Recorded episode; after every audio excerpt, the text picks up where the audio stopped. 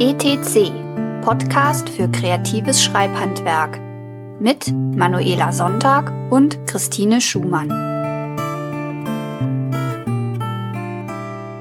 Herzlich willkommen zur heutigen Folge ETC. Wir haben heute den Workshop August. Jetzt musste ich ganz kurz nachdenken, was für einen Monat wir haben. Es fängt schon, ah, es fängt, es fängt schon gut an. Es, äh, Zeit Aha. ist Schall und Rauch. Es hätte auch immer noch Juli sein können oder schon September. Was weiß ich denn? Ähm, nee, es ist ziemlich genau Mitte August. es ist immer, es ist immer noch zu warm. Also ich war mir ziemlich sicher, dass wir noch nicht Oktober haben oder so, aber Aha. so ganz cool. Aber August, August. Ja. Workshop-Folge mhm. August. So. Das heißt, heute sprechen wir darüber, was wir im letzten Monat so gemacht haben, wie das immer so ist.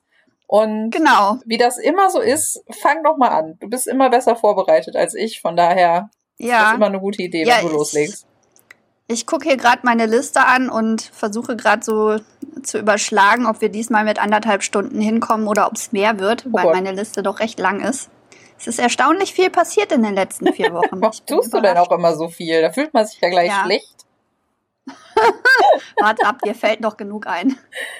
Ähm, ähm, ja, also das erste Thema, was ich mitgebracht hatte, ist eins, das letzte, letzte Folge unter den Tisch gefallen ist. Oha. So ein bisschen. Von daher würde ich das noch nicht jetzt als Werkstattfolge diesen Monat, sondern als Nachhol.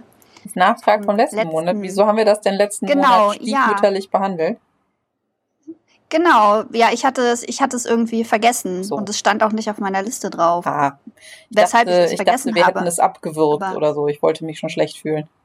Nee, nee, nein, überhaupt gar nicht. Das war überhaupt gar nicht deine Schuld. Das war einfach nur meine Vergesslichkeit. Ja, ich habe doch diesen neuen Stift. Ach ja. Stimmt. Ich hatte dir doch von dem neuen Stift erzählt. Genau. Ja, ich, ich, Tine, die ich vor Jahren mal mir geschworen habe, dass ich niemals in meinem Leben mehr als, keine Ahnung, 15, 20 Euro für irgendeinen Stift ausgeben werde, habe mir einen Stift für 90 Euro gekauft. Nachhaltige Ach, Lösungen allerdings, muss man jetzt auch dazu sagen. Ne? Es, ist, es ist der Kuli, alle Kulis zu beenden. Das, das, das muss ich sagen, weil der Grund, warum ich mir den gekauft habe, ist, einzig und allein meine Lebensqualität und Stressreduktion, weil es ist nämlich so, dass ich relativ enge Vorstellungen, enge Bedürfnisse habe, was so Kugelschreiber angeht. Wie, wie dick darf der sein? Wie soll der sich irgendwie, ne, wie soll der schreiben? Und da ich halt auch so ein bisschen geizig bin und irgendwie die Umwelt schonen will und so, kaufe ich mir dann immer, wenn ich irgendwie einen Stift habe, den ich gut finde und so, dann kaufe ich mir davon irgendwie gleich so 20 Refills Ne? Das reicht dann für die nächsten zwei bis drei Jahre. Mhm. Und leider haben aber so Kugelschreiberfirmen die Angewohnheit, also Kugelschreiberhersteller, die Angewohnheit, so irgendwie zwischendurch dann mal irgendwelche ähm, Stiftformen zu überarbeiten und irgendwie Refills zu ändern und irgendwie Dinge anders zu machen, so dass ich, wenn ich dann nach drei Jahren irgendwie feststelle, so, oh, okay, ich bin jetzt irgendwie bei meinem letzten Refill angekommen, ähm, sollte ich vielleicht mal Nachschub bestellen, ich dann meistens hingehe und sehe, hm, dieser Stift sieht nicht so aus wie das, was ich habe, wie dieses runtergenudelte, ausgelutschte äh, Ding, das irgendwie mit, mit, von, von Ohrringen so zusammengehalten wird, weil irgendwie das Silikon an der Griffzone schon irgendwie von meinen Fingernägeln abge abgekratzt worden ist über die Jahre, die ich diesen Stift verwendet habe und so, ja. Und jetzt gibt es nicht mal wirklich Refills dafür.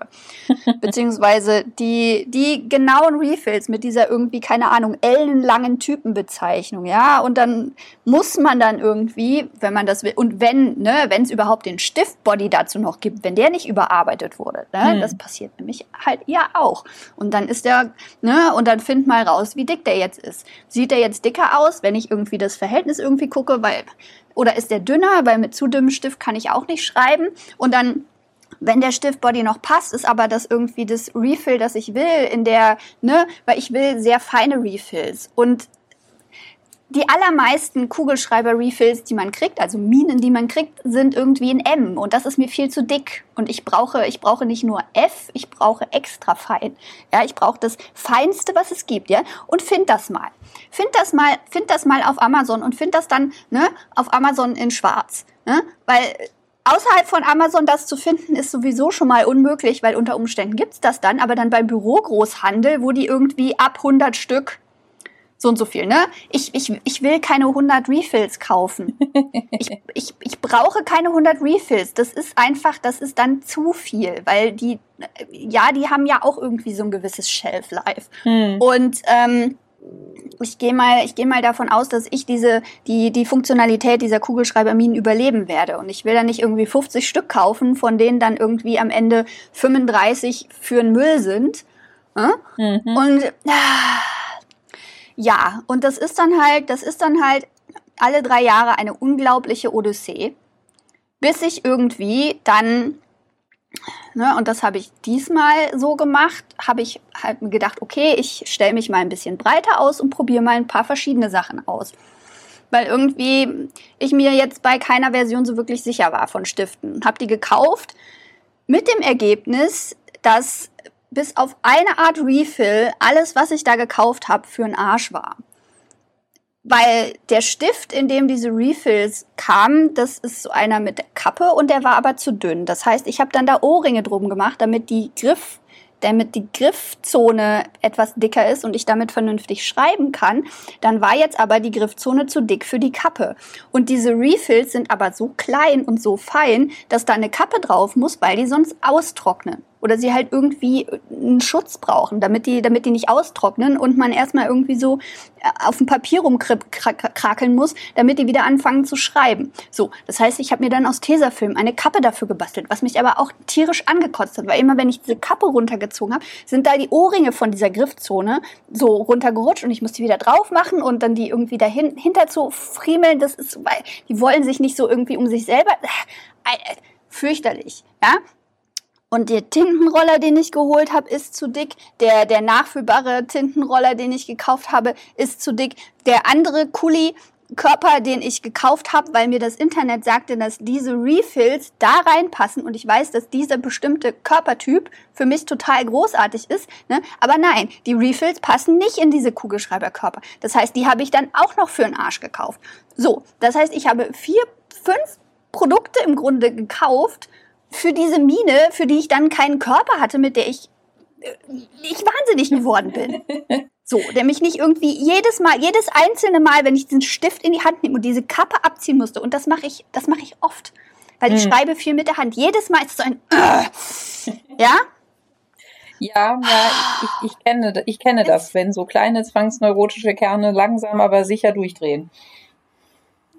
Genau, und es ist halt auch einfach, es ist halt auch einfach jedes Mal, wenn du irgendwie versuchst, in deinem, in deinem Arbeitsflow drin zu sein und dann immer diese, dieser, dieser Nerv dazwischen ist. Das, das, das ist einfach, es ist einfach zum Kotzen. So. Und dann stolperte ich zufällig auf YouTube irgendwann mal vor einer, vor einer, vor einer Zeit, stolperte ich über einen Universal-Kugelschreiber-Körper. Mm dieser Körper ist, ist so aufgebaut, dass der, der, du hast so den, den, den, ja, den Hauptkörper, so das hinten, wo die Mine drin ist, und dann hast du vorne das, wo die Spitze reinkommt. Und das ist halt alles recht großzügig bemessen. Und dadurch, dass halt dieser, dieser, ähm, na, das, das Griffteil lässt sich halt sehr variabel aufschrauben. Also da ist irgendwie so ein, so ein guter, guter Zentimeter, anderthalb. Lass mich gucken, wie viel sind das, dass ich nicht lüge. Da, da, da, da, da, da, da. Schauen wir mal rein. Na, das ist sogar mehr als anderthalb Zentimeter. Das sind zwei bis drei Zentimeter, glaube ich sogar. Warte, jetzt muss ich das messen. Das geht bis da. Und jetzt machen wir es so weit auf, wie es geht. Und jetzt geht's, ja, zwei Zentimeter Unterschied. Das heißt, Minen von, mit, ne, verschiedenster Größe, mit zwei Zentimeter Abweichung passen da rein. Hm. Und das Einzige, was man braucht, um da dünne Minen reinzumachen, ist noch eine dünne Feder, weil die Feder, die da mitgeliefert wird, die ist, die ist zwar, die ist zwar so konisch, also die hat eine dickere Seite und eine dünnere Seite, sodass die auch schon mal verschiedene Minen, Minendicken abdecken kann. Aber für halt so ganz, ganz dünne Kugelschreiberminen muss man halt irgendwo dann mal einmal eine Feder auftreiben. So, und dieses Ding ist aus Titan. Das heißt, das kannst du an die Wand das schmeißen. Ich, äh, das, das fand ich sehr beeindruckend. Es könnte also wahrscheinlich einen Atomkrieg überleben. Dieses Ding wird mich überleben. Wenn ich Kinder hätte, könnte ich diesen Stift den Kindern der Kinder dieser Kinder ver vererben, vorausgesetzt die Welt ist vorher nicht in Klimawandel und Faschismus und Chaos versunken. Ne? Weiß man ja immer nicht. Aber dieser, dieser Stift wird mich auf jeden Fall überleben. Oder ich müsste mich schon sehr anstrengen, um ihn kaputt zu kriegen. So, und der war am Anfang, ich war, ich war nicht sofort in diesen Stift verliebt, ne, weil er kostet auch, er hat auch, also mit, mit Versand, ja, mit Versand zusammen 90 Euro gekostet. Also ich glaube, oder? Ich weiß es nicht mehr. Egal. Jedenfalls, der kam aus Finnland, war auch weit gereist, wurde in den USA hergestellt. Also es ist ein globales Produkt, das wirklich lange halten muss, damit es irgendwann mal nachhaltig wird. ähm, aber ja, es ist, es ist für meinen Seelenfrieden. Und nachdem ich mich dann überwunden hatte, weil ich irgendwie jetzt halt vor dem, vor dem Stress stand, irgendwie einen anderen Kugelschreiberkörper zu finden für diese Mine. Und dann wieder die, ach, nee, ja, so. Und ich war nicht von Anfang an in diesen Stift verliebt, weil dadurch, dass der komplett aus Titan ist, ist er halt relativ schwer so, aber glücklicherweise kann man den hinten einfach aufmachen und dann konnte man den Clip abmachen und jetzt habe ich statt des Clips da eine kleine kleine blaue Plastikkugel, äh, so Perle hinten dran gemacht, damit er nicht vom Tisch rollt ständig und das hat ihn auch gleich ein ganzes Stück leichter gemacht da hinten. Und das Griff, die Griffzone dachte ich zuerst ist ein bisschen zu groß für mich. Also sie ist für die für die Fingerhaltung, die ich so gewohnt war von meinen, von den dünneren Stiften her, war es ein bisschen, ein bisschen viel, aber ich habe dann einfach mal ein bisschen rumprobiert und hin und her und kreuz und quer und stellt sich fest, dass wenn ich meine Fingerhaltung minimal verändere, und das ist wirklich so minimal, dass es irgendwie auf meine, meine Schrei Schreiben eigentlich keinen Einfluss hat, komme ich auch mit diesem etwas dickeren Griffstück klar. Ähm, und dann war es halt noch, dass die Griffzone, die ist zwar so, da sind zwar so, so Rillen reingefräst, aber die sind halt vergleichsweise flach. Und da ist, ich hatte halt nicht so das Gefühl, dass ich diesen Stift wirklich sicher zwischen meinen Fingern habe, weshalb ich dann so ein bisschen verkrampft habe beim Schreiben. Weißt du, auch wenn, mhm. auch wenn der Stift nicht wegrutscht, das fühlt sich an, als könnte er gleich wegrutschen und da kommt man irgendwie nicht drüber weg. Und ähm, das ist aber ein Problem, das ich auch bei meinem, meinem, bei meinem Füller hatte, weil der hat auch nur so eine glatte, glatte Plastikgriffzone. Und da habe ich halt Glitzernagellack drauf gemacht. Weil der, wenn man den unsachgemäß aufträgt, wird der, kriegt er eine schöne, schöne sandpapierartige Oberfläche.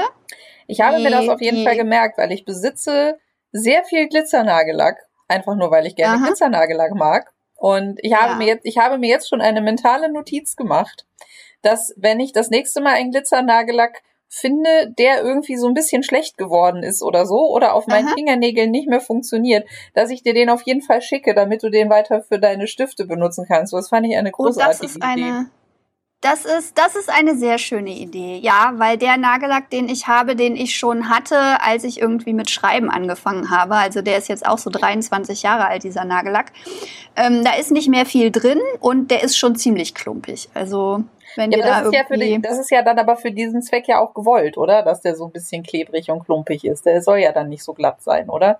Ja, ja, aber du willst halt, du willst halt nicht irgendwie so dicke Glitzerbrocken ja, irgendwie gut, drauf haben und die dann zu verteilen ist wieder so ein bisschen schwierig und so. Also es, es, es, es gibt so, es gibt so eine Sweet Zone, so irgendwie so in der Mitte und dann ganz gegen Ende wird's dann auch nicht mehr. Aber den habe ich jetzt jedenfalls draufgetan und jetzt glitzert mein Stift vorne schön und ich kann ihn gut halten, er rutscht nicht weg und ich benutze den jetzt seitdem jeden Tag für ganz viel und er schreibt so fein und es ist, es ist sehr praktisch Und ich dachte zuerst, dass es mich vielleicht nerven würde, den, dass ich den aufdrehen muss und das halt keinen Klickmechanismus hat. Aber es gibt diesen Stift auch mit Klick Klickmechanismus.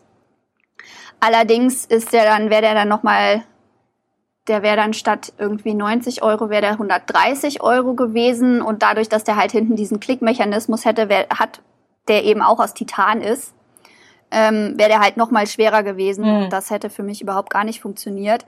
Aber das ist irgendwie nur so, was ist das? Das ist nicht mal nicht mal eine Umdrehung, die man da irgendwie machen kann. Also das ist so einmal einmal schnell irgendwie ist das ist das gemacht, wenn man wenn man Kappe und also wenn man Griffstück und Griff äh, Griffstück und wie heißt das Barrel den den Bauch des Stiftes irgendwie gleichzeitig gegeneinander dreht, ja. ist das irgendwie so flupp und dann ist er draußen. Und das ist irgendwie, also ja. Und wer irgendwie ein ähnliches Problem hat wie ich in Sachen Stifte kaufen ähm, und da ein Verzweiflungslevel erreicht hat, dass irgendwie 90 bis 130 Euro irgendwie eine sinnvolle Investition sein könnten, der Stift ist von Big Idea Design und ich kann da in den, in den Show Notes, werde ich da auch mal den Shop verlinken, wo ich das gekauft habe. Das war der einzige in der EU, der diese Stifte hat. Hm. Ähm, alles andere müsste man irgendwie von noch weiter her bestellen und das war dann nicht so geil und der hat, der war fünf Tage oder so unterwegs, also das war Nein. schon auch noch war schon auch noch zivil von der, von der Wartezeit. War ja, sagen, ich habe hab schon mal Secondhand-Bücher gekauft, die waren drei Monate unterwegs, also von daher. ja. Naja, aber das wollte ich, das wollte ich jedenfalls erzählen, weil das, es ist noch nicht so ganz bis, bis wirklich bis unten, bis an den Grund meiner, meiner kleinen gequälten Seele runtergesickert, dass ich jetzt tatsächlich mir nie wieder über Stiftbodies Gedanken machen muss hm. sondern einfach immer nur noch irgendwie Refills kaufen braucht, die irgendwie so aussehen, als ja, die halt entsprechend dünn sind. Ja. Das heißt, ich brauche nur noch, ich brauche nur noch gehen und gucken, wo kriege ich einen Refill mit irgendwie 0,3 Millimeter Dicke. Und das ist scheißegal, wie das aussieht, dieses Refill. Das kann jedes, jedes dahergelaufene Refill sein. Das heißt, ich kann dann auch gucken, ist das jetzt ein Refill, das irgendwie aus Japan eingeschifft wurde? und das dann irgendwie über auf Umweg über die USA und, und Kanada und, und Grönland und dann kurzer Abstecher nach Südafrika, ehe es irgendwie hier in Deutschland landet? Oder ist das irgendwie vielleicht sogar in Deutschland hergestellt und so quasi regional und so? Mhm. Und das, das sind dann halt auch so Gedanken, die ich mir, die ich mir dann jetzt auf einmal machen könnte. Und das sind Gedanken, die ich mir gerne mache, weil ja, Umweltschutz und so. Genau. Das war, das war das erste, was ich so zu erzählen hatte. Heute. Ich weiß nicht, Ela, hast du irgendwas zu Stiften beizutragen? Ich, äh, so ich habe hab eben schon so überlegt, ob ich so, ob ich irgendwas beizutragen habe, so von wegen neuem Equipment oder so, weil Aha. ich hasse mit der Hand schreiben. Also von daher bin mhm. ich da jetzt, bin ich da prinzipiell der falsche Ansprechpartner für. Aber nee, also ich ähm, Nee, ich, ich habe, ich habe tatsächlich in letzter Zeit gar nichts für mich selber gekauft. Ich glaube, auf meiner, okay. auf, auf meiner Shopping, Online-Shopping-Liste stehen irgendwie für die letzten Monate nur irgendwelche Haustierkram. Es ist, äh, es ist sehr traurig.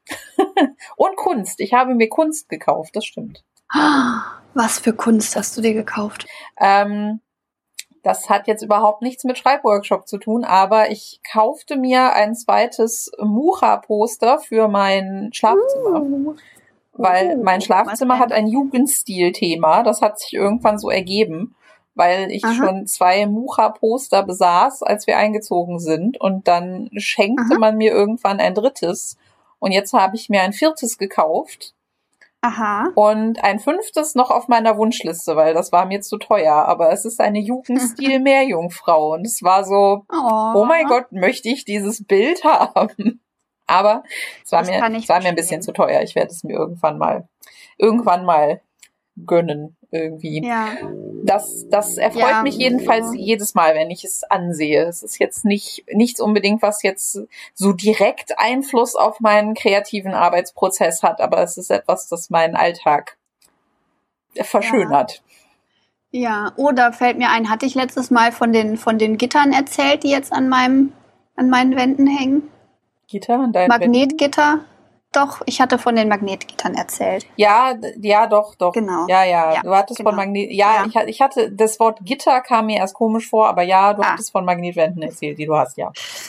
Okay. Ähm, ja, gib, gib mir mal, gib mir mal, gib mir mal den Link, wo du die her hast, weil ich nämlich, nachdem wir jetzt hier schon fünf Jahre wohnen und ich irgendwie in der alten Wohnung auch schon immer diese Postkartenwand hatte, trage ich mich dem, mit dem Gedanken, mir zu Weihnachten irgendwie mal was anderes für meine Wand zu schenken. Hm. Und da Ja, hatte ich auch schon mal irgendwie Poster gesucht, aber noch nichts gefunden, das mir so wirklich gefallen hat. ja, kann ich dir, So. also den, den Postershop kann ich dir mal schicken. Ich hatte ja bisher Okay. Bisher hing an der Wand halt immer nur das äh, so ein ein Jugendstil-Poster. Das war halt, das ist halt so eine alte Absinth-Werbung. Aha. Ähm, und jetzt hängt daneben halt irgendwie noch eine Werbung. Ich glaube, das war irgendwie für die Pariser Weltausstellung oder sowas. Das sind auf jeden Fall Ah. zwei hübsche Damen, die jetzt quasi nebeneinander hängen und äh, das, das ist schon, das ist schon nett. Also, ne, es Ja. ist eine Ästhetik, die mir immer noch gefällt. So.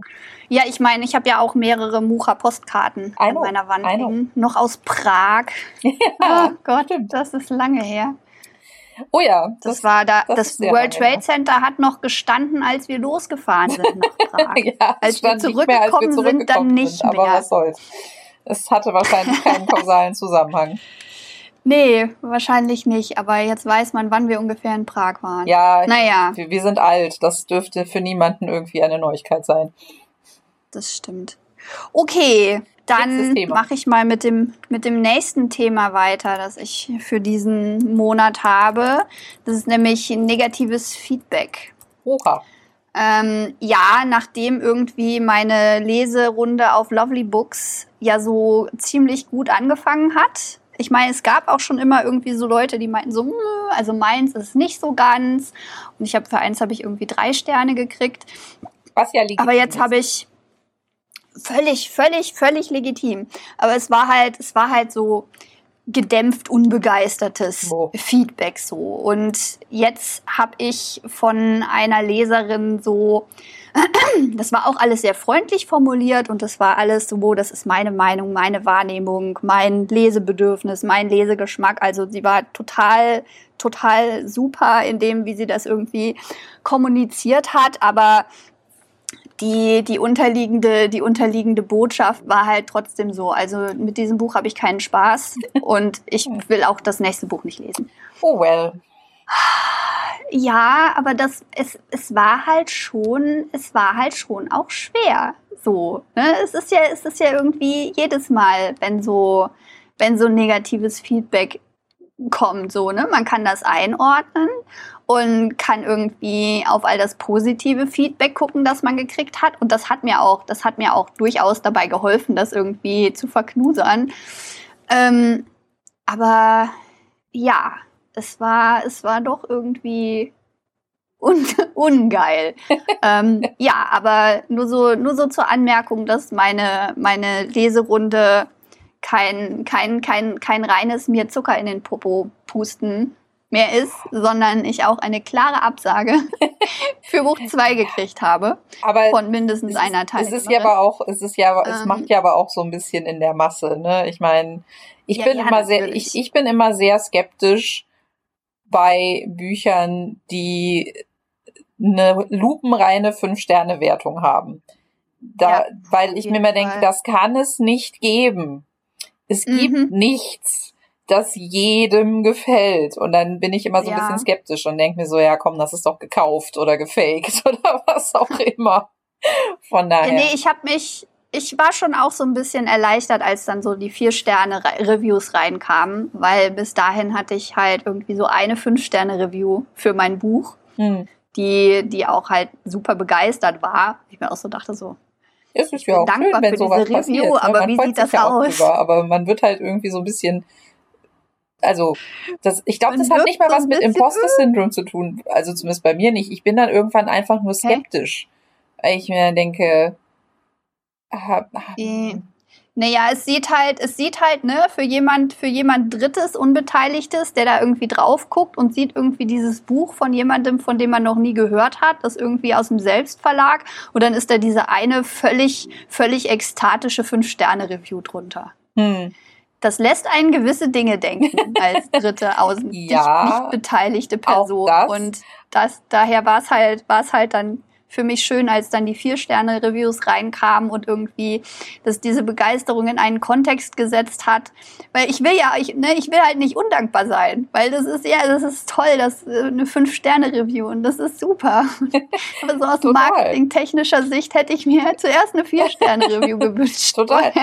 Ich, ich erzählte das, das ja letztens, ne, also aus meiner Leserunde, also Leserunde, aus meiner Buchverlosung von Elysion 2 ist ja auch eine drei Sterne und eine fünf Sterne Bewertung bei rausgekommen. Und bei der fünf Sterne Bewertung war ich so ein bisschen überrascht, dass das fünf Sterne sind, weil ich habe halt zuerst den Text Aha. gelesen und der war halt schon nett. Aber es war halt so, ja, mhm. aber ne, so als Einstieg fand ich das jetzt nicht so cool. Man muss wahrscheinlich irgendwie doch das erste Buch lesen, weil ich habe irgendwie viele Sachen nicht verstanden, keine Ahnung. Und ich mhm. dachte, okay, gut, mag sein. Mhm. Und war dann tatsächlich angenehm überrascht, dass sie aber trotzdem noch fünf Sterne vergeben hat, wo ich mir dachte, ach na, also, also ich persönlich, wenn mhm. ich ein Buch lese, dann glaube ich sehr viel kritischer, weil ich hätte dafür, also ne, ich, ich hätte jetzt vier Sterne erwartet oder so. Ähm, das ist halt auch immer so ein bisschen so ein Ding. Ich mag eigentlich gerne vier Sterne Bewertungen, weil ich hart von mir auf mhm. andere schließe. Mhm. Und ich wenn ich, also ich bin ziemlich davon überzeugt, wenn ich alle Buchrezensionen, und ich mache das ja relativ regelmäßig auf meinem Blog, mhm. schon seit über zehn Jahren, mhm. so alt ist mein Blog auch schon, ähm, ich glaube, vier Sterne wäre so das, was ich so durchschnittlich vergebe. Das ist mein Default, weil irgendwas zu motzen finde ich meistens schon. Mhm. Aber ich bin halt trotzdem immer sehr sehr positiv gestimmt. Also es, man, ein Buch muss mich schon sehr, sehr enttäuscht haben oder sehr, sehr geärgert haben, um halt irgendwie drei oder zwei Sterne zu bekommen. Nicht, dass das nicht passiert, okay. aber es passiert nicht so oft. So. Und mhm. ich persönlich finde halt irgendwie immer vier Sterne Bewertungen so aus eigener Erfahrung, wenn ich die schreibe oder auch wenn ich die lese über andere Bücher, finde ich die eigentlich mhm. immer sehr spannend. Das ist, das sind halt die, die mir am meisten Inhaltliches verraten, normalerweise, weil ich davon ausgehen muss, das sind die Leute, die mhm. dieses Buch mochten, aber die mhm. nicht alles an diesem Buch mochten. Also werden sie mir jetzt wahrscheinlich in ihrer mhm. Rezension erzählen, warum, was sie an dem Buch nicht mochten, und dann kann ich entscheiden, ob das Dinge sind, die ich auch nicht mögen könnte, oder ob das Dinge mhm. sind, die mir egal sind. Oder Dinge, die du total super oder findest. Dinge Oder Dinge, die ich total cool finde, was dann für mich natürlich auch ein weiteres Kaufargument sein kann. Also die Dinge, die andere Leute kacke finden, können ja für dich das beste Kaufargument sein. Ne? Ja. Das, deswegen haben wir ja die Ein-Sterne-Reviews zu unseren Lieblingsbüchern gelesen, um festzustellen, ja, genau. Kunst ist subjektiv. Die Dinge, die dich dazu bringen, das, äh, ein, diesen einen Stern zu vergeben, sind die Dinge, weswegen ich das Buch geil finde. Ähm, ja. Na, also von daher, von daher habe ich eigentlich, hab, also sind für mich, wenn ich versuche, also ich lese meistens keine Rezensionen, bevor ich Bücher lese, weil ich ne, mhm. meistens interessiert es mich nicht. Aber wenn ich dann, wenn ich aus irgendwelchen Gründen Rezensionen nachschaue, entweder weil ich mein eigenes Leseerlebnis irgendwie einordnen will oder mhm. weil es mich dann doch interessiert, sind vier Sterne Reviews immer die, die ich am hilfreichsten finde. Ja. So. Ja, ich gucke mir, guck mir eigentlich immer so die Drei-Sterne-Reviews an, ja. die so lauwarm sind. Und dann, wenn es mir irgendwie, ich mir so denke, so, boah, ja, das klingt ja gar nicht schlecht, dann gucke ich die Ein-Sterne-Reviews an. und dann nochmal die Vier-Sterne-Reviews. Okay. So, ja, also wie gesagt, es, es, es, gibt halt auch, es gibt halt auch sehr, sehr gut geschriebene und sehr ähm, hilfreiche Drei-Sterne-Reviews. Ich, ne, man, man ja, ja. als, als Empfänger von solchen Reviews mhm. empfindet man drei Sterne ja schon so als den, als den Anfang vorm Abgang, so ungefähr. Ähm, aber ja, für viele halt Leute ist das drei, ne? offensichtlich ne? tatsächlich einfach so ein, ja, fand ich gut, aber nicht, nicht brillant. So. Ja, befriedigend.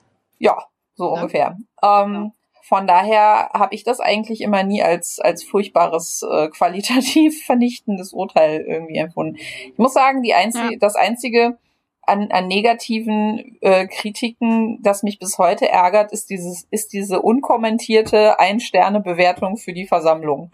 Weil ich halt, also es ist nicht, also Warum ich, ich weiß nicht, also hätte er mir was dazu geschrieben, hätte er mir irgendwie so, so, so, ein, so ein Flame irgendwie da reingepackt und mir gesagt, was alles an dem Buch Kacke ist, hätte ich ja vielleicht noch sagen können, ja, mag sein, dass du das Aha. siehst, aber halt einfach so unkommentiert fand ich jetzt halt irgendwie so, hm, das ist so nichts Halbes und nichts Ganzes, da kann ich nichts mit anfangen. Ja. Aber naja. Ich habe ich hab bisher nur eine unkommentierte fünf Sterne Bewertung. Ja, Habe ich auch. Aber da, aber da reg ja. ich mich nicht so drüber auf. Weil das nimmt man halt einfach so hin. Aber, ne, wie gesagt, ja. normalerweise würde man doch denken, wenn man sich so über irgendwas geärgert hat, dann möchte man auch was dazu sagen.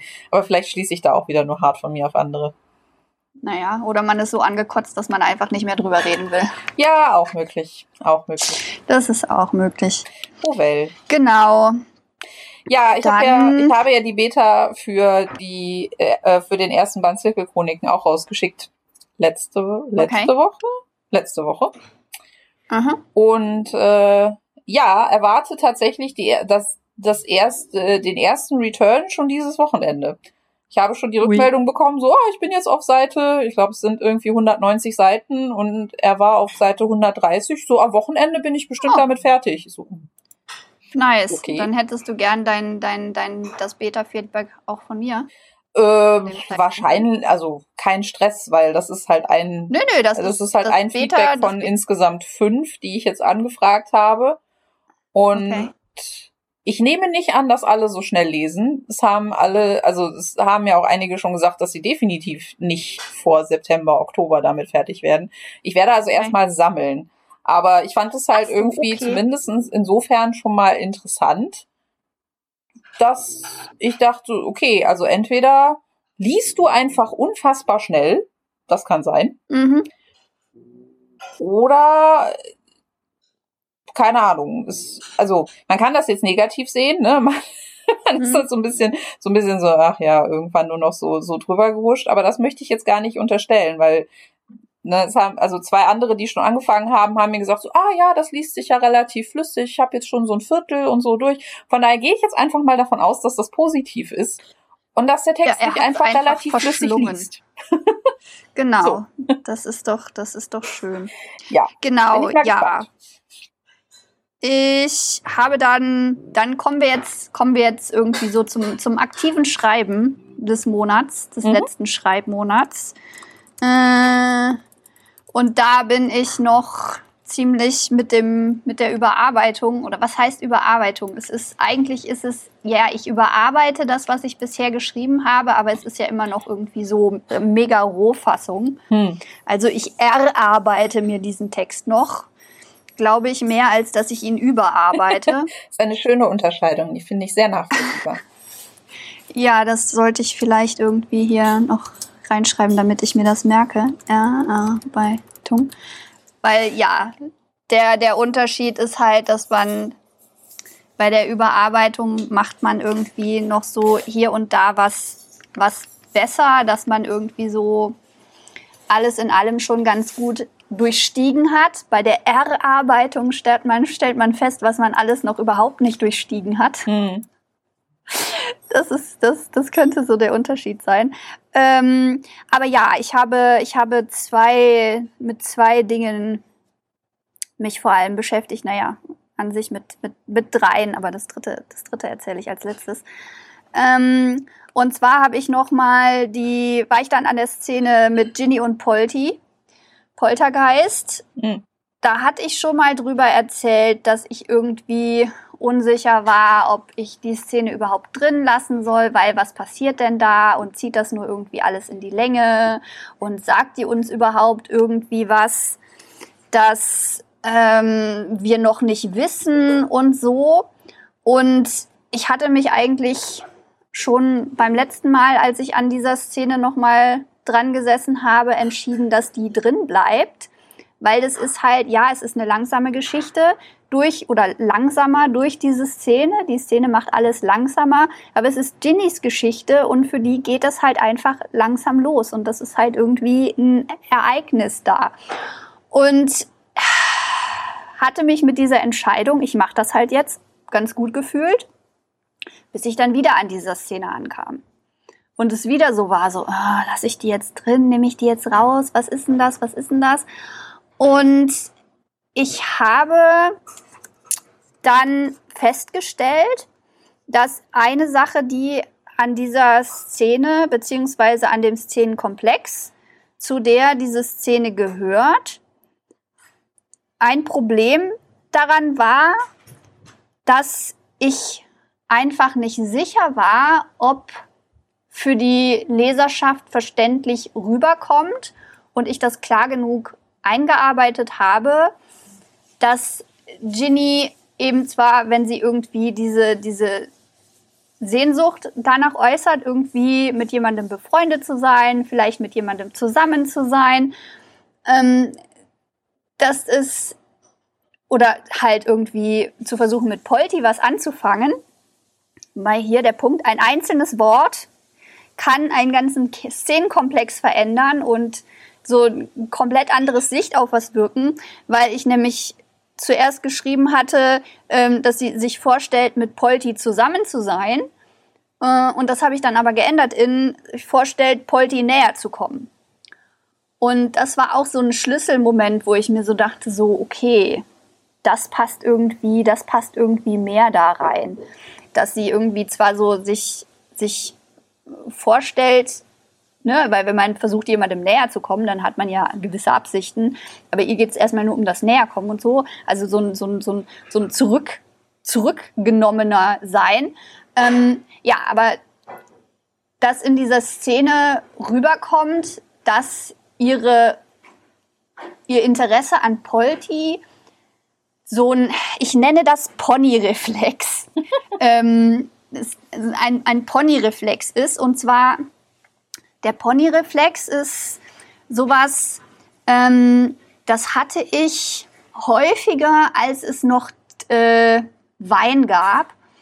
Diese, das ist so quasi TikTok, nur, nur halt mit Älter. Videos, die nicht länger als 10 Sekunden sind oder ja, ich glaube, es waren zehn Sekunden, weil bei, äh, auf TikTok kann man auch längere machen, auch wenn die meisten irgendwie sich so in dem zehn Sekunden Bereich abspielen. Aber Wein gab es jedenfalls diese, diese Beschränkung und das ist zu einer eigenen Kunstform geworden und da gab es super viele super kreative, witzige Creators, die da irgendwie in diesen zehn Sekunden ganze Geschichten erzählt haben und es war wunderschön. Und es gab halt auch immer diese Creator, die irgendwie so mit ihrer Freundesgruppe was zusammen gemacht haben. Und wenn ich mir dann diese Vines angeguckt habe über eine längere Zeit, bin ich halt irgendwie immer so ein bisschen, so ein bisschen traurig geworden.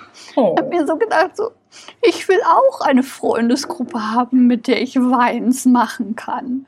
Und das war halt, das war so der Pony-Reflex. Weil die Wahrheit ist, ich will keine Freundesgruppe haben, mit der ich Weins machen kann, weil ich will keine Freundesgruppe haben, weil ich bin schon völlig damit ausgelastet, zwei Freunde zu haben. Mehr mhm. Freunde, da ist, das kann, das funktioniert für mich nicht. Ich bin dafür nicht gebaut.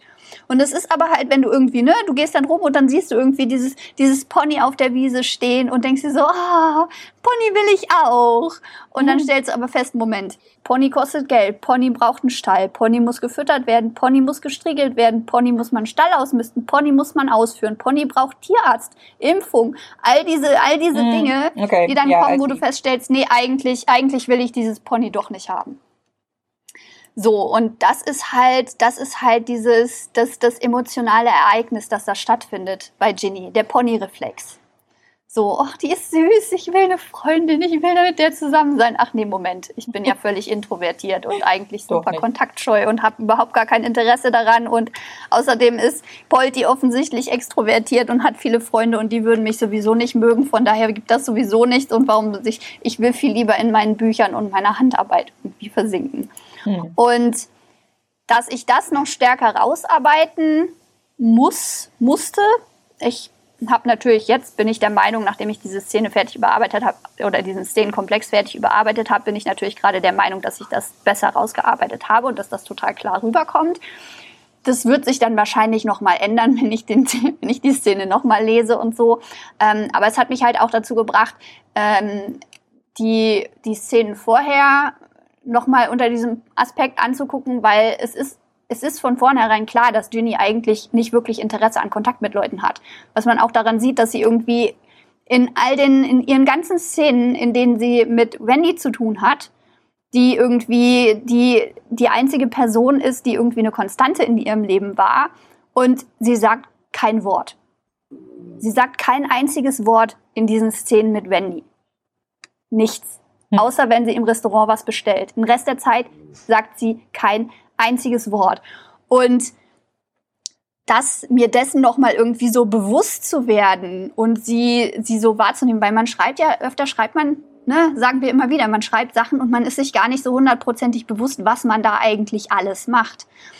Und ähm, ja, also dass sie kein einziges Wort mehr sagt. Sie hat zwischendurch, also in der bevor ich die Szene mit Polti über, überarbeitet habe, hat sie einmal das Wort Assel gesagt.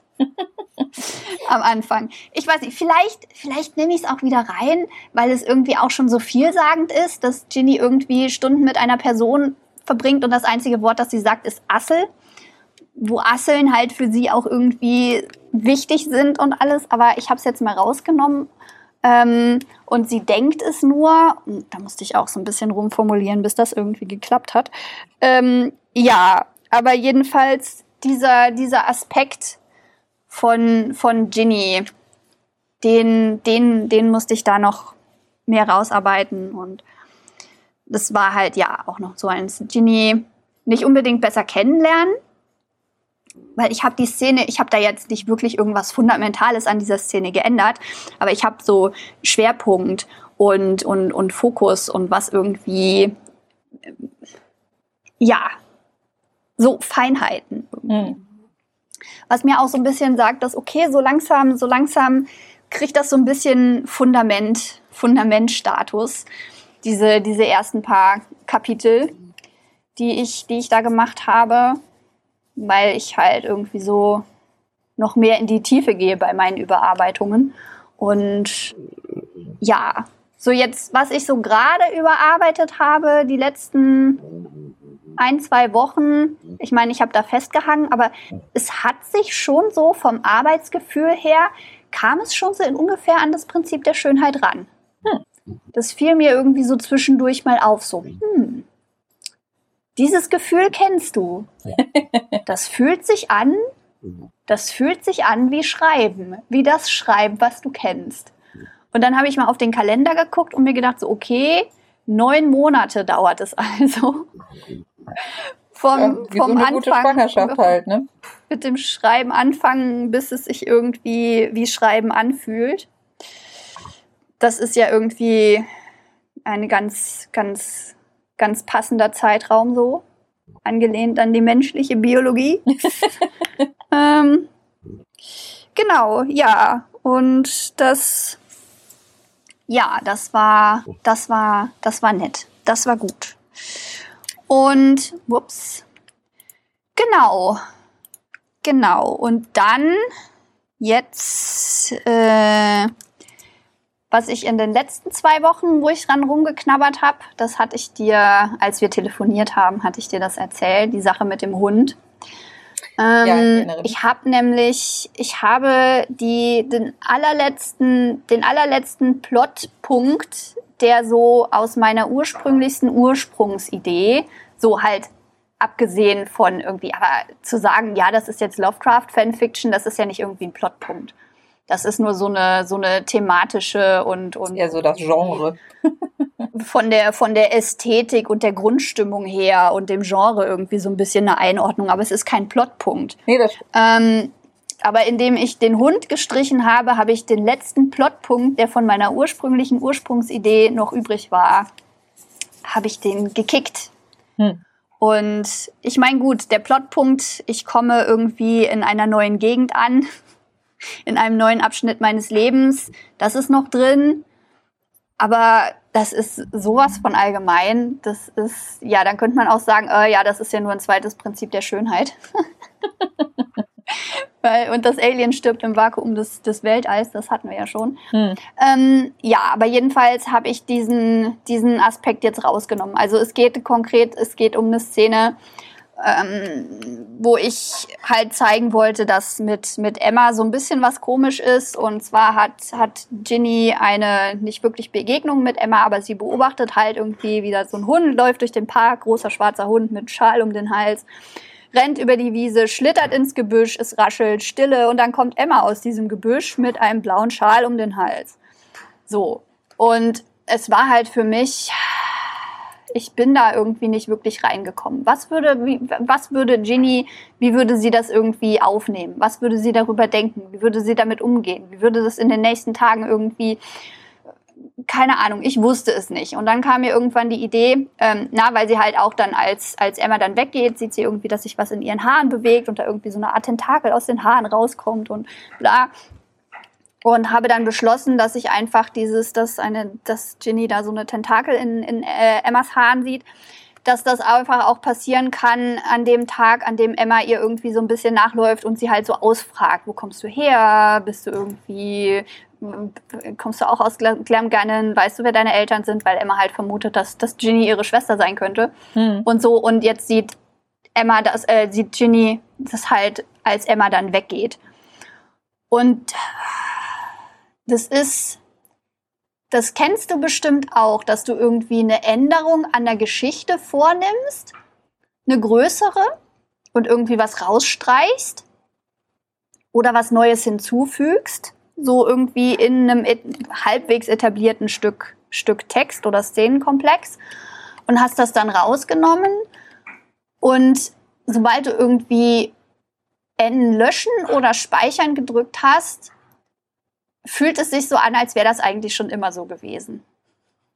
So dieses, ich, dass du quasi instantan vergisst, dass es, dass es auch mal anders war, weil ja, es einfach stimmt. das so, ist aber eigentlich so immer ein ganz gutes Zeichen. Ja, das, und, und, und so war das halt auch. Und ich meine, ne, ich habe über diese Szene schon mal geredet äh, in einer anderen Werkstattfolge, wo ich irgendwie halt versucht habe, diese, weil ich damit gekämpft habe, weil halt Ginny nur Dinge tut in dieser Szene. Und da bin ich ja, das, das ist ja irgendwie so meine Nemesis, so das zu beschreiben, wie jemand nur Dinge tut.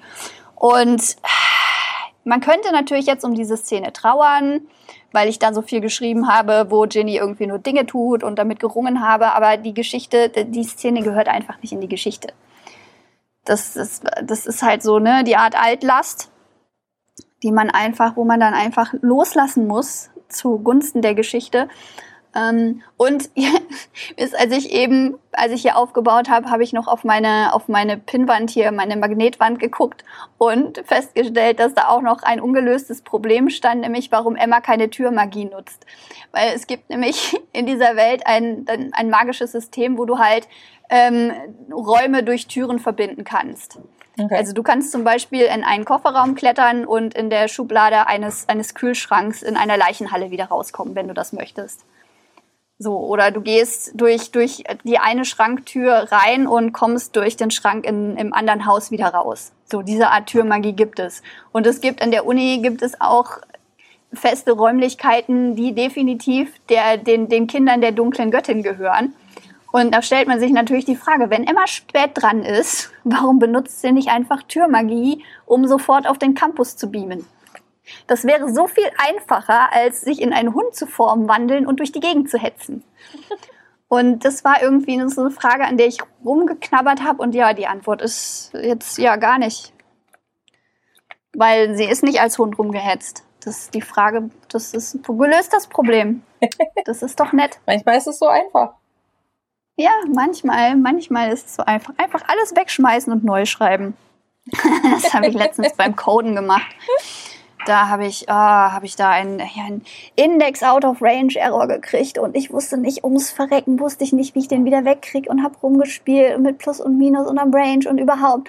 Und dann bin ich hingegangen und habe hab einfach alles über Range gemacht und dann hat es funktioniert. Und ich meine, es fühlt sich wie Mogeln an, weil ich diesen Index Error Out of Range ähm, Index Out of Range Error nicht wirklich gelöst habe, sondern ich habe halt eine andere Methode verwendet in diesem Code, um dieselbe Sache zu machen. Mhm. Aber ja, der Fehler ist gelöst. Einfach einmal markieren, löschen, neu schreiben. Ähm, ich verstehe ja. das Prinzip, auch wenn ich nicht alle Worte in diesem letzten Abschnitt verstanden habe. Das macht aber nichts. ich, äh, das, ja. Ich benutze einfach meine Lächeln- und Nicken-Routine, auch wenn das jetzt keiner das, gesehen hat. Das ist, das ist, das ist okay. Ähm, dann als, als vorletzten Punkt, na obwohl pack, fasse ich es mal einfach als so letzten Punkt zum Thema Überarbeiten zusammen, wobei es noch nicht wirklich, es ist nicht wirklich Überarbeiten, es ist noch Erarbeiten an diesem Punkt so im Geiste, weil bis sich irgendwie Wind tatsächlich irgendwie in die Geschichte reinkommt, ist es noch eine ganze Weile hin, aber ich habe jetzt, ich habe jetzt die Vermutung, nachdem ich in der letzten Folge habe ich ja viel über Wind geredet und habe immer er gesagt und mich dann immer korrigiert auf sie, weil Wind ist Winds normale Form, Winds Standardform, die Körperlichkeit, die Wind annimmt, ist ein Spatzenweibchen. Okay. Und dann geht man natürlich davon aus, das ist, das ist eine sie. Aber Wind ist einfach keine sie, weshalb hm. ich immer wieder er gesagt habe. Und ich habe noch nicht ganz rausgefunden, wie das jetzt ist, ob Wind irgendwie sich als er empfindet, aber halt diesen spatzen Weibchenkörper bevorzugt oder ob Wind irgendwie völlig genderlos ist und das irgendwie und findet halt findet halt als er angesprochen zu werden passt ihm halt oder haben, weil ich meine im Grunde die die Familias, das sind ja das sind ja Manifestationen von einer einer magischen Verbindung. Und die haben zwar eine Identität und irgendwie auch so ihr, machen so auch ihr eigenes Ding, aber sie sind jetzt keine, keine Wesen, bei denen irgendwie biologisches oder soziales Geschlecht irgendwie eine Rolle spielen würde. Hm. Weil sie, sie pflanzen sich nicht fort, sie entstehen. Das heißt, biologisches Geschlecht ist, sie haben keine Biologie, sie sind, sie sind Manifestationen, die haben genauso wenig Biologie wie irgendwie ein, ba ein Bauklötzchen oder oder oder ein, ein, Gummiball oder eine Tonvase, die man irgendwie gemacht hat. Ne? Ja, ja. Und da stellt sich jetzt halt die Frage, warum, was, wie, wie, wie ist Gender bei diesen Viechern so? Wie ist da Gender so? Das ist mir beim, World, weiß, das ist Egel, aber beim Worldbuilding bei Fantasy relativ normal. Das ist mir auch, das ist mir auch schon sehr oft aufgefallen. Früher okay. oder später also zumindestens bei, bei Elysion war das so, früher oder später. Mhm. Auch wenn das für die Geschichte überhaupt keine Rolle spielt. Ich meine, jetzt in deinem Fall spielt das natürlich schon eine Rolle, aber ne, bei, bei mir gab es sehr oft so den Fall, das spielt für die Geschichte überhaupt keine Rolle. Und trotzdem Aha. denkst du so, ja, aber wie ist das denn? Wie ist das denn, wie, wie ist denn dann dieses soziale Konstrukt? Also wie ficken diese Leute? Ficken die überhaupt? Und wenn ja, Aha. Wie stehen Sie dazu? Und was hat das irgendwie für soziale Konsequenzen? Wie, wie, wie, ne? so. Das ist halt irgendwie erstaunlicherweise ein tief in der, in, in der menschlichen Existenz verankertes Problem offensichtlich. So dass ja. es sich auch auf alle nicht-menschlichen Kontexte überträgt, die, die man, die man so in seinem Geiste irgendwie durchexerziert. Ja, Allerdings mir ist dann auch aufgefallen, als ich so drüber nachgedacht habe, dass zwar, ich meine, Osmir, also Carols Familie, wird als er bezeichnet, Liesel, das ist Lillys Familie, wird als sie bezeichnet, Egel, das ist Emmas Familie, wird als sie bezeichnet. Und dann gibt's noch Daimon, Mumpitz und Wusel. Und Daimon ist auf jeden Fall ein Er bei Wusel und Mumpitz weiß ich gar nicht, ob die, ob Pronomen gefallen sind. Aber die beiden sind irgendwie Mumpitz. Mumpitz definitiv hat so ganz eigene Art des Genderns. Des Genders. Mumpitz Gender ist kleine braune Eule. Also Mumpitz Form ist eine kleine braune Eule und ich glaube, Mumpitz Gender ist auch, auch einfach kleine braune Eule. Das ist so kleine braune Eule, die irgendwie aus, aus, aus Afro rausguckt mit großen Augen. Süß. Und Blüte auf dem Kopf. Das ist, das ist Mumpitz Gender. Und Wusel, ich glaube, Wusel ist zu desinteressiert, um irgendwie ein Gender zu haben. um da, Wusel ist es, Wusel ist es einfach egal. Wusel will nur an einem schönen, warmen, weichen Ort rumhängen und, und in Ruhe gelassen werden. Hm. Und so. Verstehe ich. Das ist, ja, naja, aber das war jedenfalls auch so ein Moment, der mir so, der mir so kam. Und dann, dann waren wir super, war es super inspirativ. Weil letztes Wochenende, letztes Wochenende, letztes, vorletztes Wochenende, habe ich mit meinem Schatz eine 30 Kilometer Tour rund um den Brombachsee gemacht. Oh, ja. Das klingt Und tja, wir haben, wir haben Elektrofahrräder jetzt Ach ja, beide, stimmt. von daher ging es. Es ging. Ja, Ich habe okay. dann irgendwann, gegen Ende habe ich dann irgendwann mal auf, auf Tour hochgeschaltet und auf Turbo, weil dann irgendwann meine Beine doch nicht mehr wollten.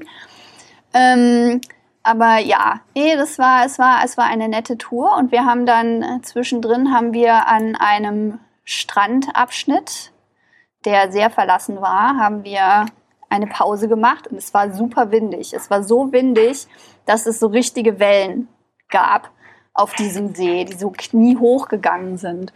Und in meiner Geschichte kommt auch eine Szene drin vor, in der jemand an einen See geht. Und ich hatte sofort, sofort Kopfkino und war sofort am Method Acting und war sofort Ginny am See und habe sofort irgendwie diese, diese Situation genutzt, um diese Szene irgendwie auszuagieren und auszufühlen, was da denn alles so ist und so äh, wie, weil es halt, es hat halt mich hat's ans Meer erinnert und das hat mich super glücklich gemacht und dachte mir, das, das ist doch, das ist auch was, das könnte, das könnte mit Ginny sein. Und dann habe ich überlegt, okay, wie ist, hatte Ginny Kontakt zum Meer? Weil sie hat an, an, an einer anderen Stelle, hat sie auch schon mal irgendwie das Meer erlebt, äh, erwähnt und dass das irgendwie so ein Ort ist, an den sie gerne gehen würde. Und die Geschichte hat überhaupt, äh, denke ich mal, so ein Thema von Wasser und Meer und so, das sich so ein bisschen durchzieht. Ähm, ja, und das war irgendwie, das war irgendwie großartig. Ich weiß nicht, ob du sowas, ob du sowas auch schon mal hin und wieder hast, dass du irgendwie irgendwo landest, wo es irgendwie einfach perfekt in deine Geschichte reinpasst und dann einfach so ohne ohne groß nachzudenken geht's ans Method Acting. Also das war es war ein sehr schöner Moment. Das Method Acting jetzt vielleicht genossen. nicht, aber ich, äh, ich bin ja immer, ich bin ja immer sehr äh, aktiv dabei, irgendwie zu, Wetter- und Natureindrücke zu sammeln, damit ich sie in irgendwelche Okay. Szenen umsetzen kann, in denen dasselbe Aha. Wetter ist. Ah. Ja, das ist auch nett. Ja, ja, ja, ja. Das hilft halt Das der. Spezifizität der Beschreibungen, wenn man so ein paar ne, naturalistische Eindrücke sammeln kann. Genau. Ja, das, das, ja, ja, ja, ja, ja, ja, das, das, das, das ist, das ist auch, spielt da, spielt da noch so auch so mit rein, dass du halt, dass du halt die, die Situation quasi erlebst und daher die, dadurch, dass du die Wahrheit, so die, die Realität dieser Situation erlebt hast und gesehen hat, wie, hast, wie sich das anfühlt, kannst du das halt auch wie etwas real gewesenes beschreiben. Und deshalb, ich, äh, die, die, ganzen, die ganzen Katzen, die irgendwie im Prinzip der Schönheit vorkommen, das sind alles, alle Sachen, die da passieren, alles, was diese Katzen da tun, sind Dinge, die ich an den verschiedensten Katzen, mit denen ich Kontakt, in Kontakt gekommen bin, schon beobachtet habe. Und das ist alles so Mix und Match und durcheinander gewürfelt, aber das sind alles Dinge, die so schon Katzen getan haben Hm. was glaube ich gute Tier, Tierdarstellungen von eher so äh, Tierdarstellungen untersche unterscheidet. Ich meine, wir hatten schon mal über so ein Buch geredet, wo du meintest, warst du das? Wo du meintest, okay, es ist definitiv klar, dass die Autorin keinen Hund besitzt, weil sie Ja. irgendwie beschrieben hat, dass sie ihren neuen Welpen holen und dann am Abend gleich weggehen. Ja, ja, ich weiß nicht mehr, um welches Buch es ging, aber Ja. Aber genau, ja, die, die Ver Verisimilitude heißt es auf Englisch. ja, genau. So ist es. Die, der, der, der Wahrheit ähnlich. Genau. Ja, und das, das, das habe ich mit dem Method Acting, Acting am See gemacht und habe es auch für mich selber sehr genossen. Oh, das war sehr schön. Ich bin dann über die Wellen gehüpft und habe mich reingegrinst und war sehr zufrieden. Das war sehr nett. Genau, ja, und das, das war mein Schreibmonat, Ela. Ja, guck mal. Wie war deiner so? War doch jetzt gar nicht so, war doch jetzt gar nicht so unfassbar lang. Das stimmt, ja. ja. also vergleichsweise. Ähm, ja, wie, ma, wie war mein Schreibmonat? Ähm, relativ ruhig. Also der August ist ja genau Aha. wie der Mai halt immer so der Nach-Nano-Monat, wo man so ein bisschen abschlaffen kann irgendwie und, und muss. Wobei August ist für mich irgendwie noch so ein bisschen schlimmer, weil Sommer ist halt schwierig. Also so für mich wettertechnisch, gesundheitlich, wie auch immer. Ähm, von daher hatte ich mir eigentlich auch nur so ein, das hatte ich glaube ich auch am Ende von meinem Nano-Vlog hatte ich das noch erwähnt. Ich habe mir so, ich habe mir so Minimalziele gesetzt. Also wirklich, mhm. wirklich minimalste Ziele. So bis zu meinem Urlaub mache ich die eine Szene fertig, zu der mir noch fünf Sätze fehlen oder so. Das war halt wirklich so, okay, den nächsten drei Wochen mhm. schreibst du drei Sätze. Und wenn du das hinkriegst, dann ist das cool. Und dann, dann sind wir fein. Und ansonsten ist einfach nur so, Aha nur so Überlebensmodus quasi, bis wir endlich mal ein bisschen Urlaub haben können. Ähm, das habe ich auch getan. Also diese Szene ist relativ lang. Okay. Die habe ich auch schon, also das ist auch so ein Punkt, die habe ich jetzt auch schon fünf oder sechs Mal, äh, ja, nicht komplett umgeschmissen, aber doch irgendwie so umsortiert und rumformuliert mhm. und sowas. Also da bin ich auch noch sehr dabei, die zu erarbeiten, nicht zu überarbeiten ist eine, mhm. auch eine wichtige äh, Unterscheidung an der Stelle.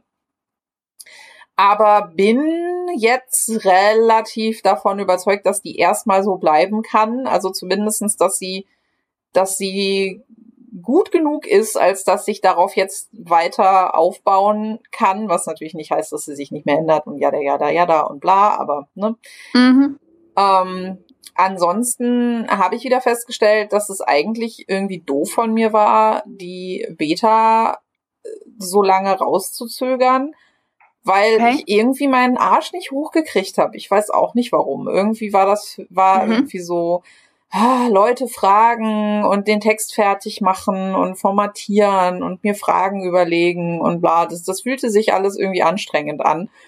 Weiß auch mhm. nicht, irgendwie so wahrscheinlich auch so ein bisschen so ein so ein Zeichen so einer gewissen mentalen Erschöpfung, die ich an mir wahrzunehmen meine, was wahrscheinlich irgendwie eine akute ja. Urlaubsreife ist.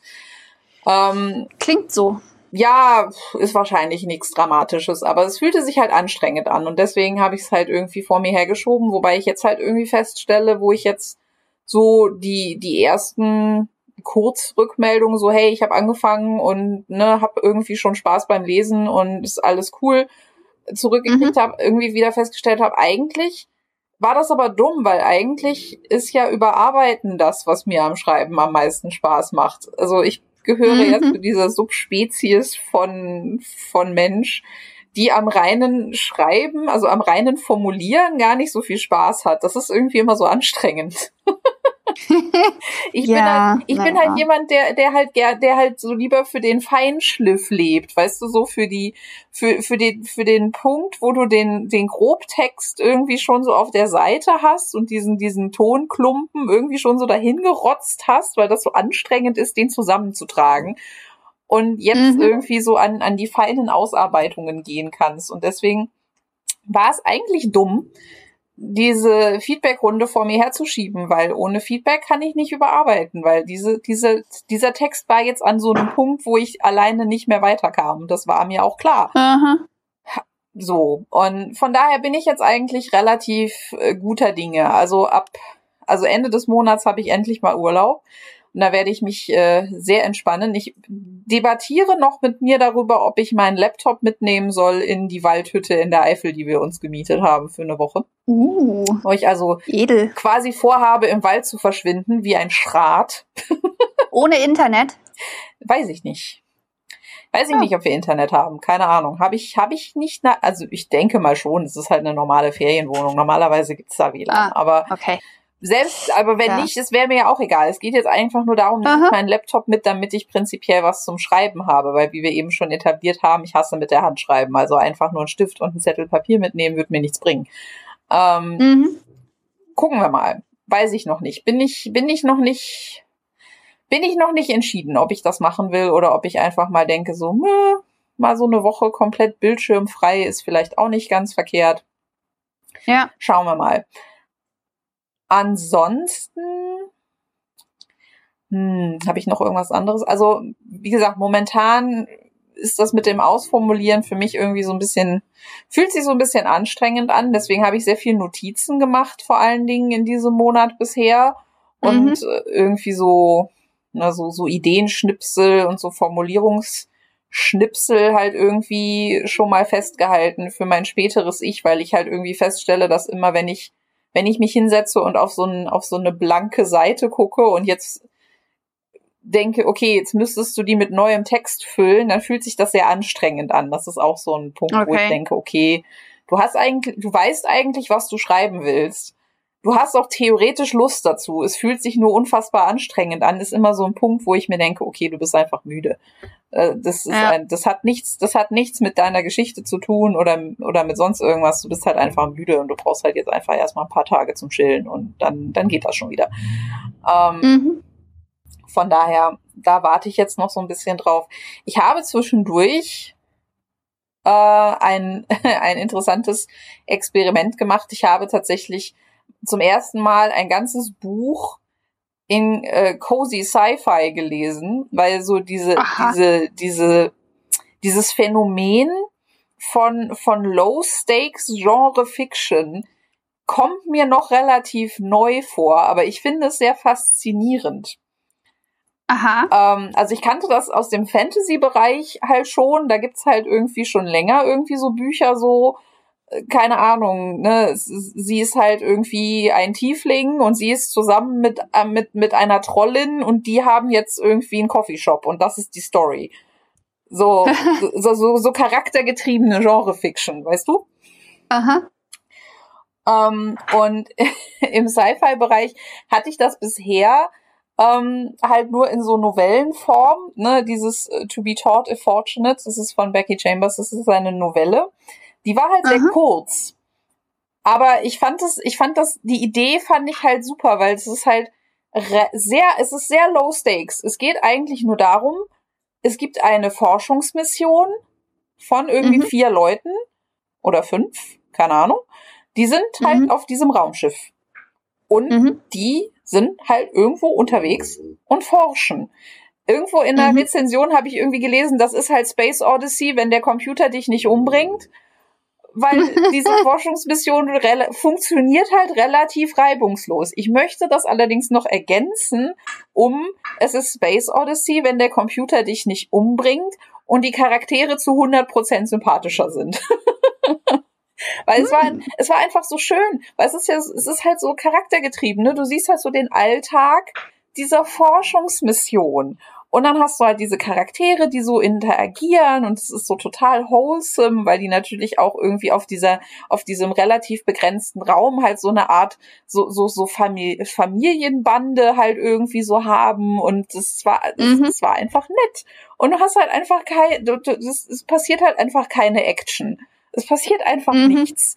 Ansonsten, die, ne, die sind halt, also es heißt jetzt ja nicht, dass es keine Probleme zu lösen gibt, aber es, es explodiert halt nichts es wedelt niemand mhm. mit irgendwelchen Laserwaffen durch die Gegend. Es ist halt einfach, ich fand es halt einfach schön.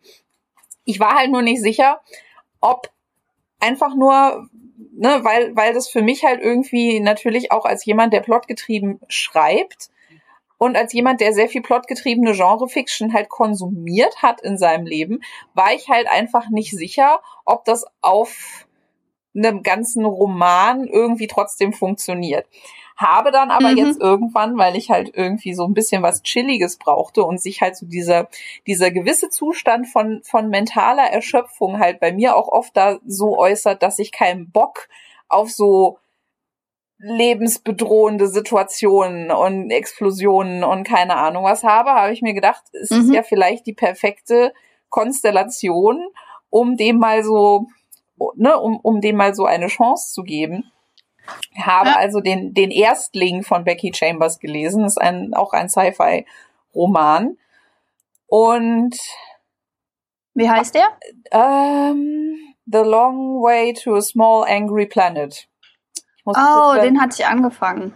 Ähm, und fand es halt irgendwie eine interessante Erfahrung. Ich meine, zum einen okay. fand ich es halt persönlich so ein bisschen lustig, weil die, die Comp-Titel sind halt immer Firefly und Mass Effect und Mass Effect kenne ich ja nun fast auswendig. Ich habe gerade meinen mhm. 12.000. Playthrough irgendwie angefangen und konnte das schon irgendwo sehen, warum man das vergleicht, fand es allerdings so ein bisschen auf der einen Seite so ein bisschen sehr klar, weil die Worldbuilding und Charakterinspiration waren relativ offensichtlich, wenn man sich mit der Materie auskennt.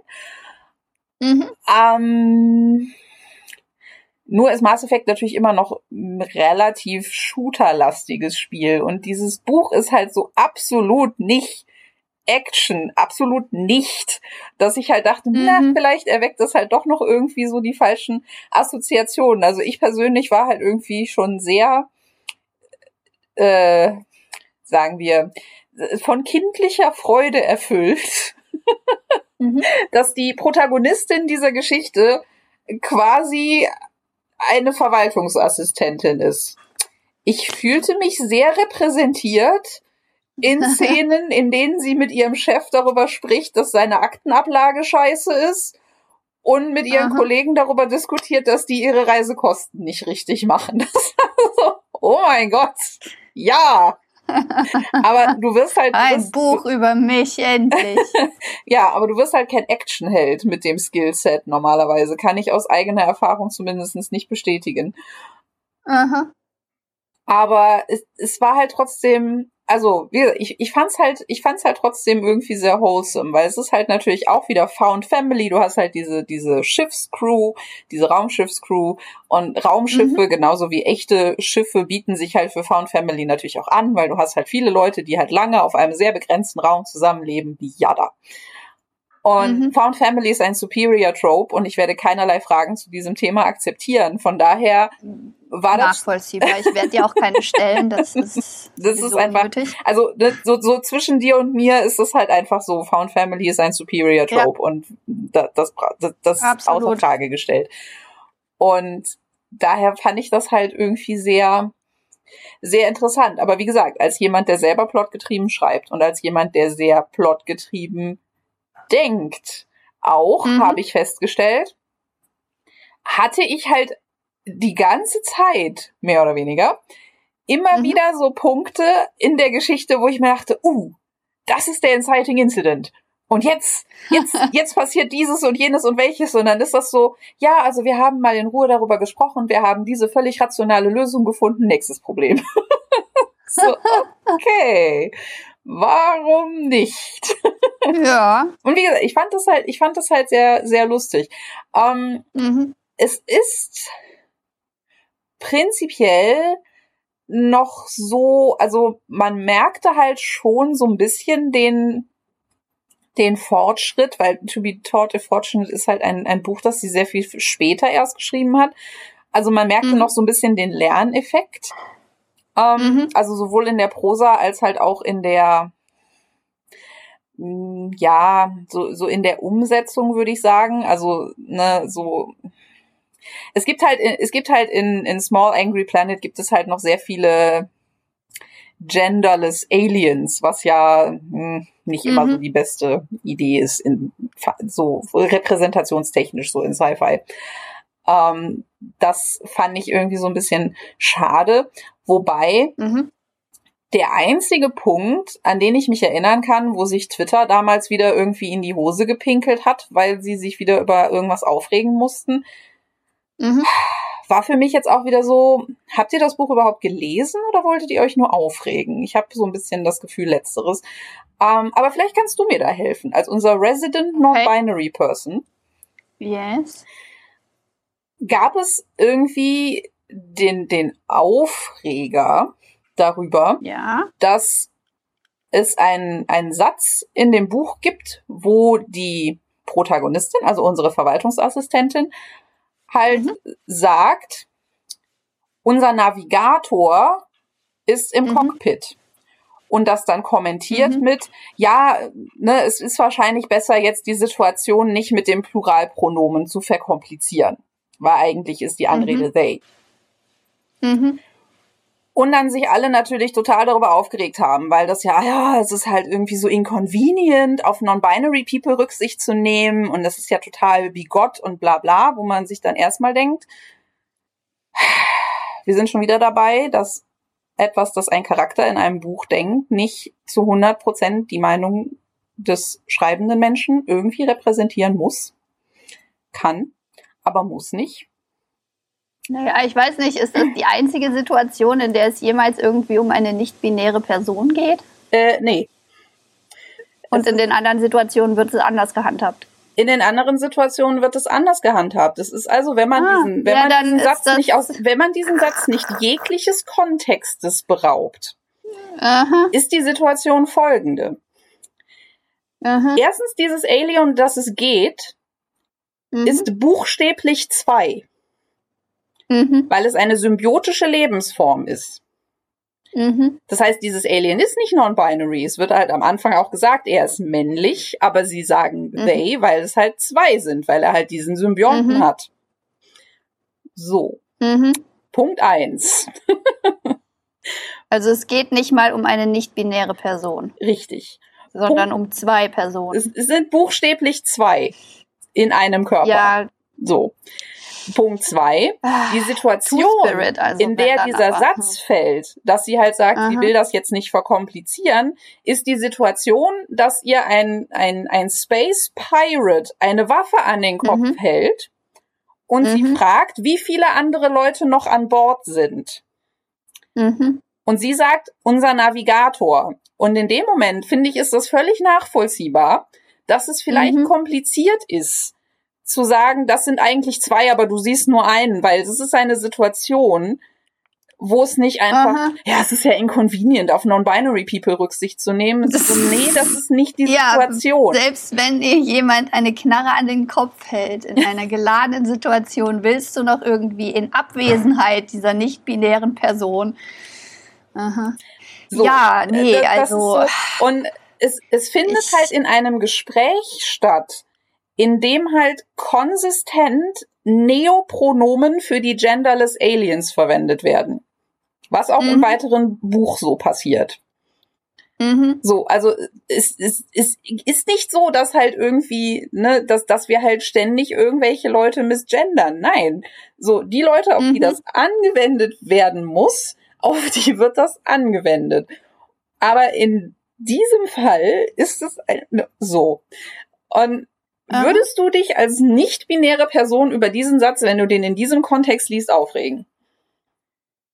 Da es ja nicht mal um eine nicht-binäre Person geht, frage ich mich, warum sich überhaupt irgendjemand darüber aufregen und das irgendwie mit nicht-binären Personen in Zusammenhang bringen Ich würde. fand das nämlich doch so- irgendwie bloß, weil, ah ja, da wird jemand mit they angesprochen, also muss er nicht binär sein, ist doch eher dieser Gedankengang, dass irgendwie they, dass das irgendwie tatsächlich mal für zwei Personen, ne, think of me as five badgers in a trench coat, dieses, dieses, dieses Meme, ähm, irgendwie, das, ja, Ich nee, fand es halt, so ein ja. bisschen- ich fand halt so ein bisschen schwierig, weil ich mich halt auch nur daran erinnere, dass sich Leute darüber aufgeregt haben, von denen ich relativ sicher war, dass sie selber nicht binär sind. Also nicht nicht binär sind. So.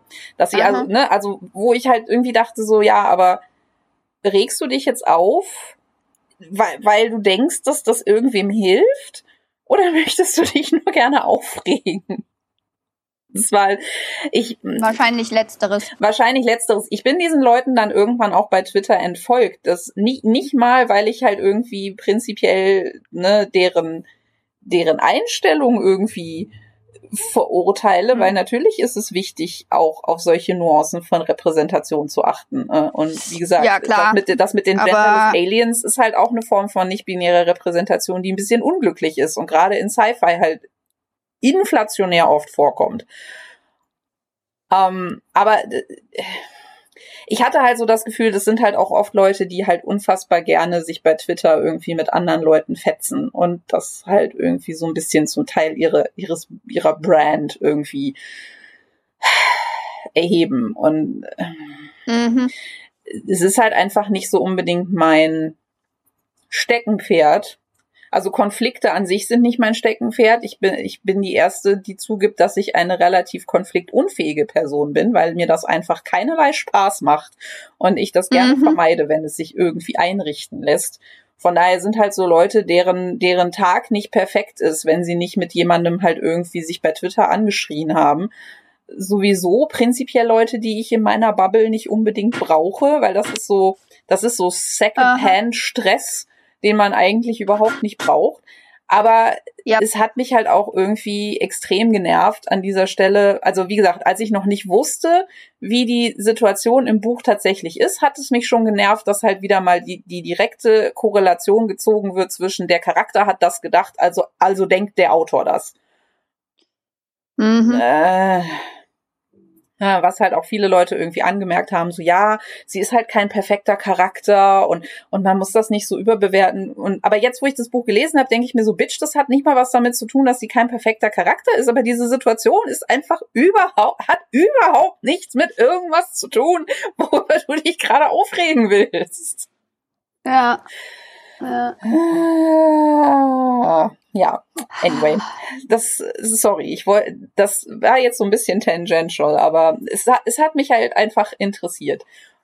Was? Ja, nee, ich, ich meine, vielleicht waren das, vielleicht waren das auch nur einfach so die Leute, die irgendwie dieses Zitat irgendwo ohne Kontext gesehen haben und ja, der Meinung sind, dass das für das gesamte Buch total repräsentativ ist.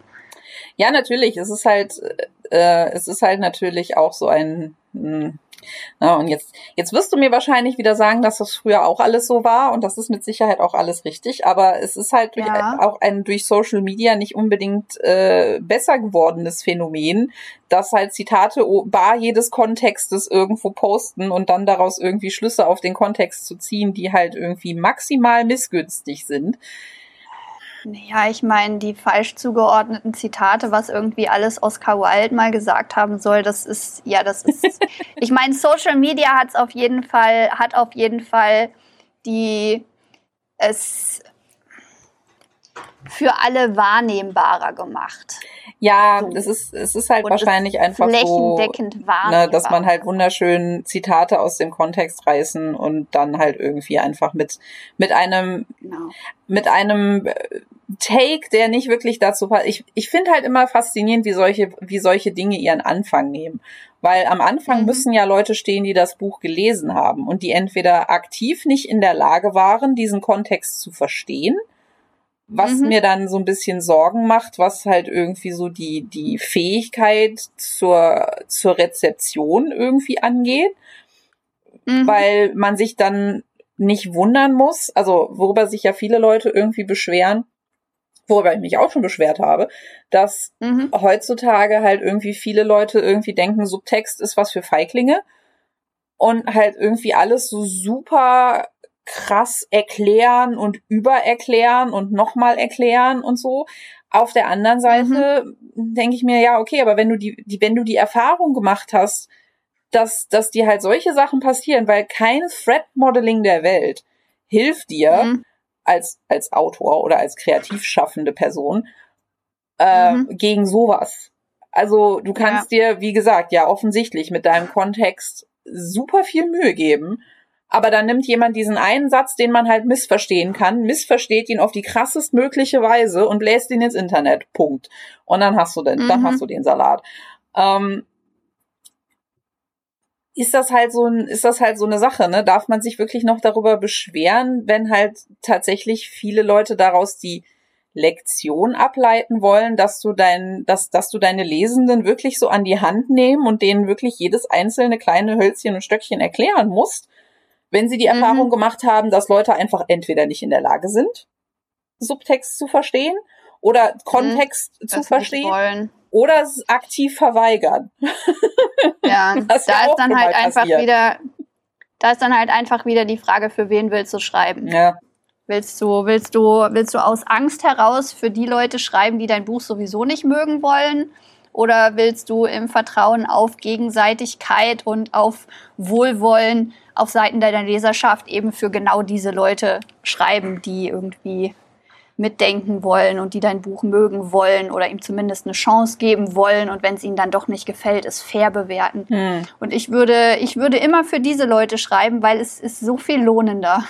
Ja, auf jeden Fall. Weil, ich weil, denke, ich denke weil, die meisten schreibenden oder kreativ schaffenden Menschen wollen für diese letztere Zielgruppe schreiben. Ich frage mich halt immer nur in meinen dunkleren Momenten, äh, wie viel aha. kapitalistischer Druck da auch von Systemen ausgeübt wird, wie Verlagen zum Beispiel oder auch aha. Produktionshäusern oder sowas, die sich halt im Zweifelsfall den Shitstorm nicht geben wollen, so ungerechtfertigt er sein mag. Aber die halt einfach meinen, mein, ja, geh mal den Weg des geringsten Widerstandes. Erklär das lieber nochmal. Das, das verstehen die nicht. Hm. Ähm, ob man, ja, also wie gesagt, ich bin, ich bin nicht in, ich bin nicht in der Situation, dass mir sowas passiert, dass mir irgendwer irgendwie von oben reinquatscht, was ich zu tun und zu lassen habe. Von Aha. daher kann ich das nur negativ antizipieren. Mhm. Aber ja, man, manchmal, manchmal frage ich mich das ah, tatsächlich, wenn, wenn ich halt feststelle, dass, dass halt Dinge so völlig bar jedes Kontextes irgendwie in den Diskurs geraten, wo ich mir denke, wir, wir können ja nicht mal auf derselben Ebene miteinander diskutieren, weil wenn wir über dieselbe Textstelle diskutieren wollen, mhm. dann hast du die offensichtlich nicht gelesen sondern hältst mhm. dich jetzt halt einfach nur an diesem aus dem Kontext gerissenen Zitat fest und dem, was du da gerne reinlesen willst, aufgrund des, des ja. Chips auf deiner Schulter oder wie auch immer. Und ich möchte gerne über die Stelle reden, wie sie denn tatsächlich ist, aber wir kommen ja nicht zusammen. Nee. In diesem Szenario. Und können gar nicht, können gar nicht den, den nächsten Schritt machen, tatsächlich irgendwie rational oder, naja, rational klingt jetzt wieder so herablassend, aber so objektiv wie möglich darüber zu diskutieren, was man denn da tatsächlich noch hätte besser machen können an dieser ganzen Chose, weil du schon dabei mhm. bist, Sachen zu kritisieren, die da gar nicht stattfinden. Das war halt mhm. irgendwie so ein bisschen schwierig dann. Anyway, es war nur so ein es war nur so ein, so ein Beispiel. Also, wenn uns das irgendwas lernt, traut im Zweifelsfall nicht unhinterfragt Twitter-Diskurs, weil, oder Social-Media-Diskurs, weil man sollte sich eigentlich immer seine eigene Meinung bilden. Es lässt sich leider kein, kein Shortcut dazu in irgendeiner Form einrichten, weil die, was andere mhm. Leute behaupten, ist halt immer zu hinterfragen. Quellenkritik, Quellenkritik, Quellenkritik, wie meine Professorin in Geschichte früher immer sagte. so ist das. Anyway, voll, wir wollten voll. aber eigentlich über das Schreiben reden. Also, mein Genau. Tangentially hat's ja jetzt was damit zu tun gehabt, aber eigentlich äh, ging es nur um ein Buch, das ich gelesen habe und das ich ganz witzig fand. Also ja, wie gesagt, ne, also charaktergetriebene Genre-Fiction ist prinzipiell, Aha. finde ich, ein sehr interessantes Konzept. Ich fühle mich so ein bisschen ja. scheinheilig immer, wenn ich sowas sage, weil mein Gehirn denkt absolut immer in weltumfassenden Verschwörungen und Dingen, die explodieren. Aha. Ich habe jetzt auch schon wieder festgestellt, dass äh, die Zirkelchroniken wahrscheinlich auf Explosionen und Feuerstürme hinauslaufen. Irgendwie passiert mir das immer. Irgendwas explodiert ständig. Ich weiß auch nicht, wie das kommt. Ja, ich meine, Ela, irgendwer muss diese Bücher ja schreiben für die Leute, die das gerne lesen. Ja, ja. Ich Na? denke halt nur, vielleicht, also, also ne, ich denke, vielleicht, vielleicht habe ich da irgendwann auch mal Lust zu. Mal einfach so ein so ein cozy Ding zu schreiben, wo, keine Ahnung, ich meine, wo, wo ein Elf und ein Zwerg einfach irgendwie, keine Ahnung, in, in, ihrer schwulen Found Family einen Friseursalon haben oder so. Das ist jetzt natürlich Klischee Deluxe, aber macht nix. der Vorteil, der Vorteil, der Vorteil ist ja, der Vorteil ist ja, da du deinen Charakterkram immer panst, könntest du das ganze Ding einfach runterpansen. Ja, total. Ja, einfach so ein paar, so ein paar, so ein paar Schlüsselereignisse, weil ich meine, charaktergetriebene Sachen haben ja trotzdem Plot, nur der Charakterkram ist halt der Plot. Also. Ja, und ich meine, ich lerne ja jetzt durch die Zirkelchroniken durchaus so ein bisschen die, die Kurz, den Kurzroman an sich zu schätzen. Ich meine, ich sag zwar immer, Aha. ich habe so ein bisschen gecheatet, weil die, die Story an sich ist natürlich nicht kurz, aber mhm. Es, es muss ja jeder Teil oder es ist ja jeder Teil trotzdem so ein eigener Story Arc, der ja. trotzdem irgendwie ein Ende, eine Mitte und einen Anfang haben ein muss. Anfang. Mhm. Und von daher ist es ja schon so, dass ich jetzt tatsächlich mal angefangen habe, irgendwie in zumindestens Geschichten teilen zu denken, die halt um die 50.000 Worte haben und nicht irgendwie eine halbe Million oder so. Mhm. Von daher könnte man das ja irgendwann in ferner Zukunft mal irgendwie umsetzen. Keine Ahnung. Genau. Wir, wir, werden es erleben, ob das, ob es irgendwann mal dazu kommt, dass, dass mir eine charaktergetriebene Geschichte einfällt. Man hat schon Pferde vor der Apotheke kotzen sehen, ne? Also, who knows? Angeblich. ja, und so. Genau. Es, es sind schon andere mythische Monster gesichtet worden, von daher könnte es passieren, dass auch in meinem Gehirn irgendwann mal eine charaktergetriebene Geschichte entsteht. Man soll ja niemals nie sagen, ne? So ist es. Die Hoffnung stirbt zuletzt. so sieht's aus. Ja, mehr habe ich eigentlich auch schon gar nicht zu erzählen. Ich überlege jetzt so gerade nochmal, aber nö, nö, ich meine, wir haben jetzt auch gerade die magische anderthalb Stunden Grenze ja, erreicht. Also ich guck, deswegen guckte ich gerade, dachte ich mir so, ja, jetzt sind wir ja eigentlich ja. ganz, sind wir ja eigentlich auch schon so bei unserer Wohlfühllänge so ein bisschen angekommen. Ja. Und von daher irgendwie, bin ich jetzt eigentlich auch relativ zuversichtlich, dass ich alles beigetragen habe, was ich beitragen wollte. Und ein paar Sachen, genau. die ich nicht beitragen wollte, aber trotzdem erzählt habe, wie das immer so ist. Genau, ich meine, wenn dir noch was einfällt, irgendwas in den nächsten Tagen, kannst du es ja einfach, wie ich mit meinem Stift, auf eine Liste schreiben. ja, ja, ja. Beim ja. nächsten Mal erzählen. Ja, beim nächsten Mal kann ich dann auf jeden Fall erzählen, das, das haben wir noch nicht gemacht. Wir haben unseren Ausblick noch nicht gemacht, deswegen kann ich ja mal anfangen. ähm, beim nächsten Mal kann ich auf jeden Fall erzählen, ob ich, ob ich in meinem, in meinem Waldhüttenurlaub was geschrieben habe und wenn ja, was und wenn nicht, ob es mir tatsächlich was gebracht hat, das nicht zu tun.